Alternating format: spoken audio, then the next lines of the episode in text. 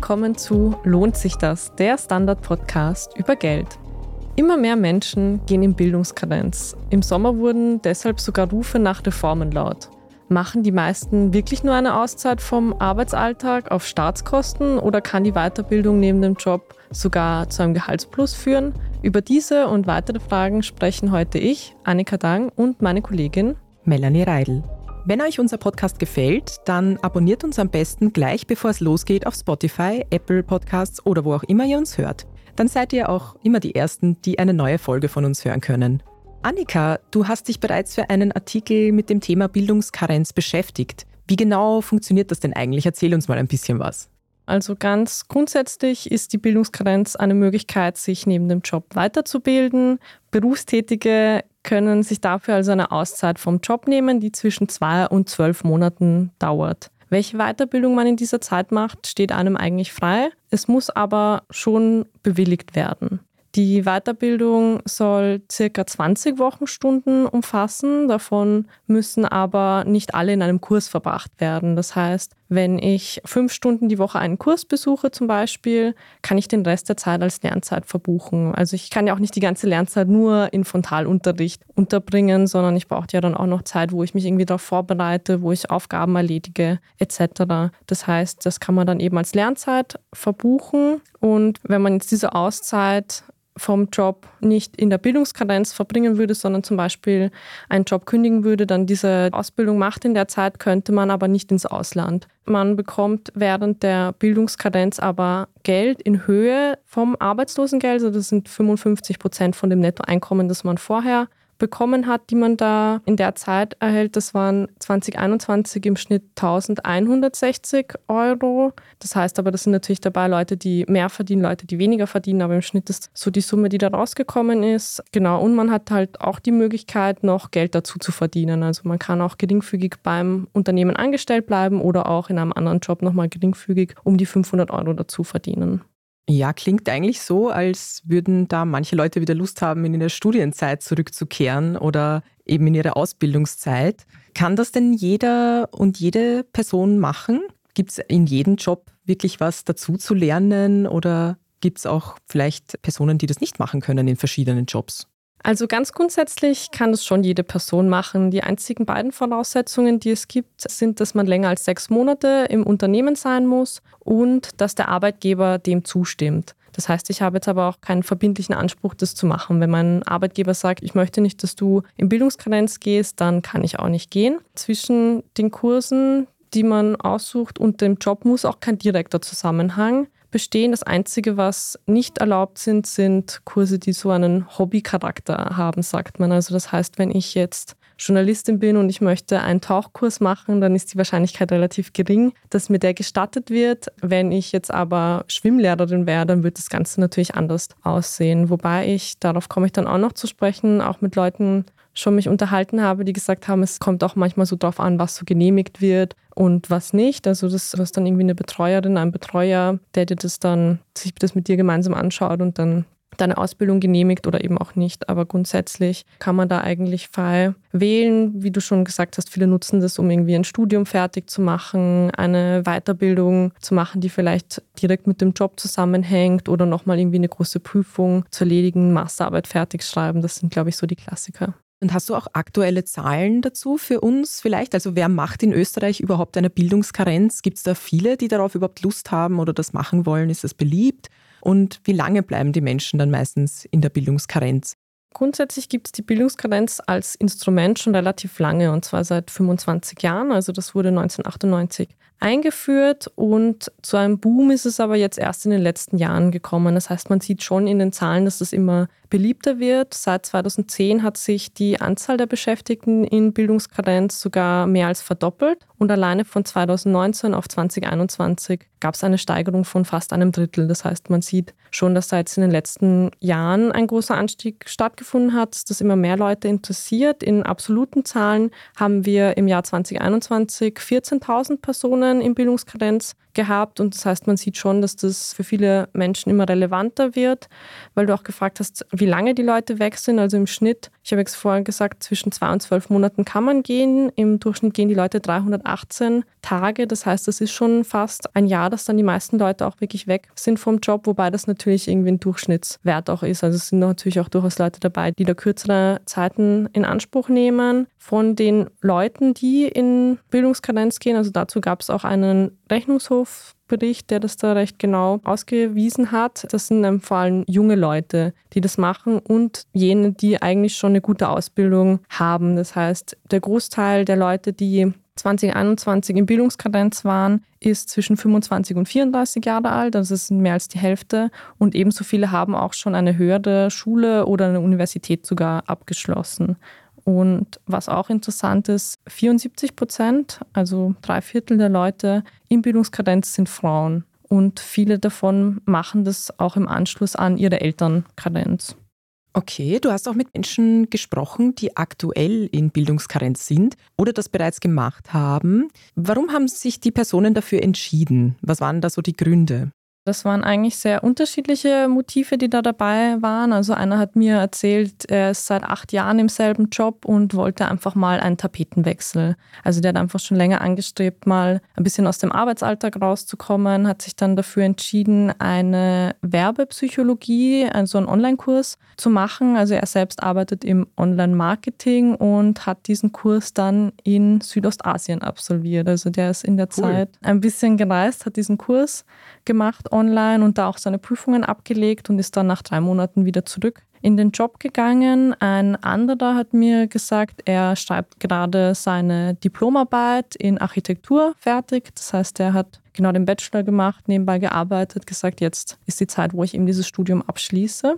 Und hat mir auch erzählt, dass eben in seinem Umkreis das irgendwie für viele gerade ein Thema ist. Wieder ein anderer hat mir erzählt, dass bei ihr die Bildungskarenz schon ein bisschen länger zurückliegt. Sie hat das vor vier Jahren gemacht. Sie ist jetzt 30. Die hat Wirtschaft studiert, hat dann nach dem Bachelor gleich in einer Wirtschaftskanzlei begonnen, hat gesagt, sie hat immer viel gearbeitet und hatte dann immer den Wunsch, auch ihren Master noch fertig zu machen und da auch gern Auslandssemester zu machen. Sie hat mir dann aber erzählt, dass sie zum Beispiel schon Schwierigkeiten hatte, das bewilligt zu bekommen. Also es war gar nicht so einfach zu sagen, hey, ich bin jetzt einfach mal eine Zeit lang weg, sondern die musste da ihren Arbeitgeber auch tatsächlich dazu überreden, das machen zu können. Schlussendlich hat es dann doch geklappt. Sie hat mir aber auch gesagt, dass jetzt nicht nur das Studium das Ausschlaggebende für sie war, das zu machen, sondern sie wollte auch eben ins Ausland gehen, am liebsten eigentlich weit weg nach Südamerika. Sie hat gesagt, sie hat auch schon Spanischkenntnisse, wollte die dort auch ein bisschen vertiefen oder auffrischen hat sich dann aber schlussendlich für Berlin entschieden,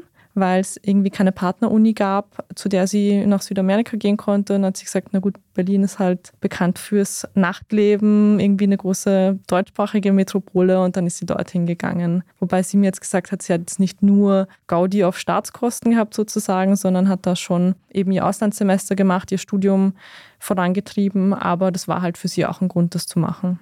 Ja, lustig, dass du die Gaudi auf Staatskosten ansprichst. Also gibt es da auch Arbeitgeber, die sich da total dagegen stellen? Also es scheint ja auch so, als würden die Leute das schon auch ein bisschen mit ihrer Reiselust verbinden oder irgendwas in der Bildungskarenz auch machen, was ihnen Spaß macht.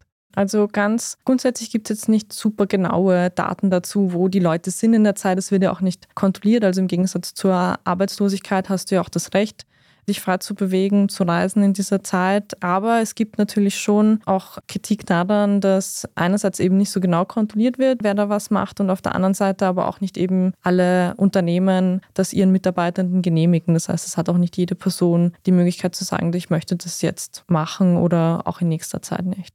Vielleicht noch ein bisschen was zu Do's and Don'ts in der Bildungskarenz. Also kann man zum Beispiel einfach abbrechen mittendrin und muss man dann jemandem Bescheid geben? Oder wie sieht es denn arbeitsrechtlich aus? Also muss ich irgendwas Bestimmtes liefern? Muss ich zum Beispiel meinen Studienerfolg beweisen können? Oder gibt es da eigentlich keine Regeln so genaue?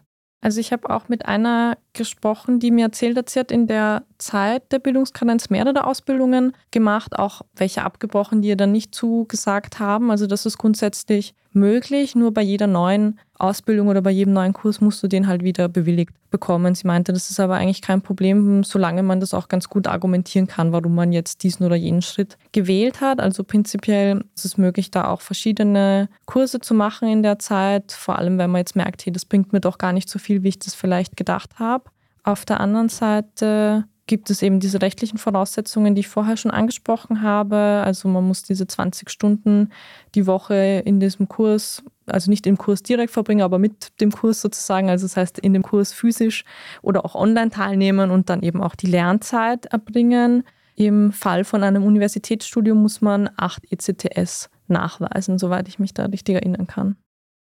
Kritik an der Bildungskarenz und den aktuellen Voraussetzungen gab es unter anderem vom Rechnungshof. Annika, um was genau ging es dabei eigentlich? Also vom Rechnungshof wurde ein ziemlich umfassender Bericht zur Bildungskarenz veröffentlicht. Da waren eben verschiedene Statistiken, Zahlen drin gelistet und eben auch Kritikpunkte, die sich eben an die aktuellen Voraussetzungen und auch an die Kosten richten. Also ich habe vorher schon gesagt, dass 14.000 Menschen die Bildungskarenz 2021 in Anspruch genommen haben, die dann eben 55 Prozent ihres Nettogehalts ausgezahlt bekommen. Das waren dann in Summe 300 Millionen Euro, die da angefallen sind. Und ob ein Kurs tatsächlich zum Jobprofil passt, war ein Kritikpunkt, weil es aktuell sehr wenig überprüft wird. Auf der anderen Seite wird eben auch nicht kontrolliert, ob man die Fähigkeiten schon hat, die man dann in diesem Kurs besucht. Das heißt, das ist natürlich auch ein Punkt, der dann sehr schwer ist. Also einerseits ist es schwer festzustellen, passt dieser Kurs zu meinem Job und auf der anderen Seite habe ich diese Fähigkeiten vielleicht sogar schon, weil ich jetzt schon länger in dem Beruf bin. Also das ist dann natürlich von außen sehr schwierig festzustellen. Ich denke aber auf der anderen Seite haben die Leute, die schon in Bildungsgrenz waren, mit denen ich gesprochen habe, gesagt, man muss schon immer argumentieren, warum man sich jetzt für diese oder jene Ausbildung entscheidet oder diesen Kurs besucht. Und ich denke schon, wenn man das selber ganz gut begründen kann, dass da auch was dahinter steckt. Auf der anderen Seite wurde vom Rechnungshof aber auch kritisiert, dass das ursprüngliche Ziel sein sollte, neue Qualifikationen zu erwerben und von denen auch am Jobmarkt profitieren zu können. Da hat sich dann aber gezeigt, dass das Einkommen sich bei zwei Dritteln nicht verbessert hat, ein Jahr nachdem sie in Bildungskadenz waren. Und das wäre aber eigentlich ein Ziel, das man sich so gesteckt hätte, dass man sagt, nach dem Abschluss habe ich eben tatsächlich einen neuen Skill, eine neue Fähigkeit erworben, mit der ich dann eben auch mehr Gehalt verlangen kann. Und das war eben auch ein Kritikpunkt, der da genannt wurde.